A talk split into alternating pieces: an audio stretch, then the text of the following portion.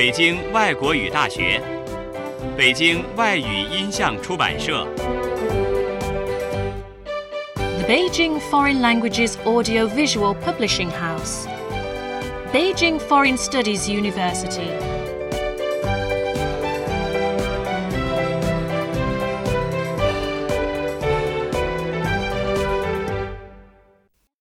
轻松英语名作欣赏小学版，《丑小鸭》 The Ugly Duckling.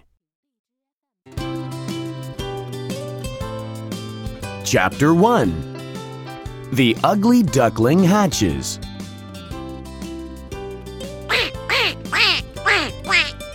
A mother duck sits on many eggs.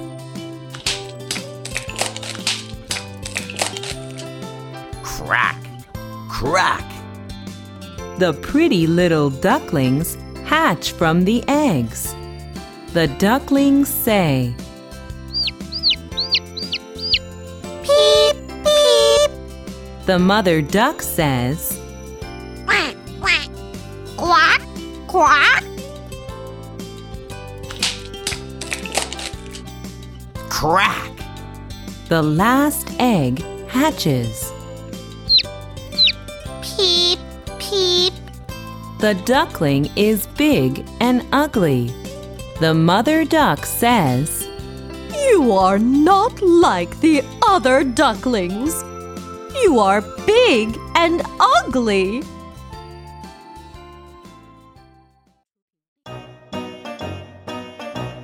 The mother duck takes her ducklings to the water.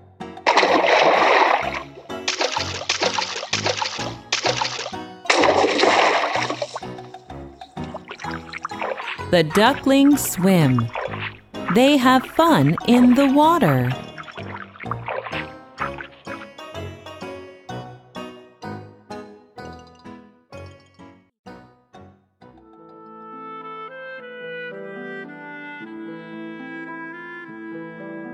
But they don't play with the ugly duckling.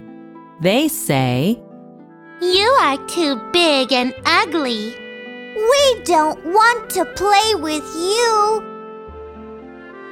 The ugly duckling goes to a farm.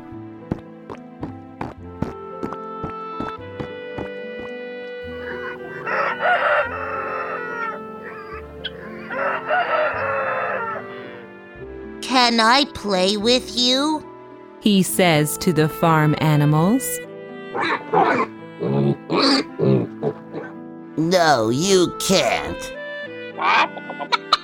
We don't like you.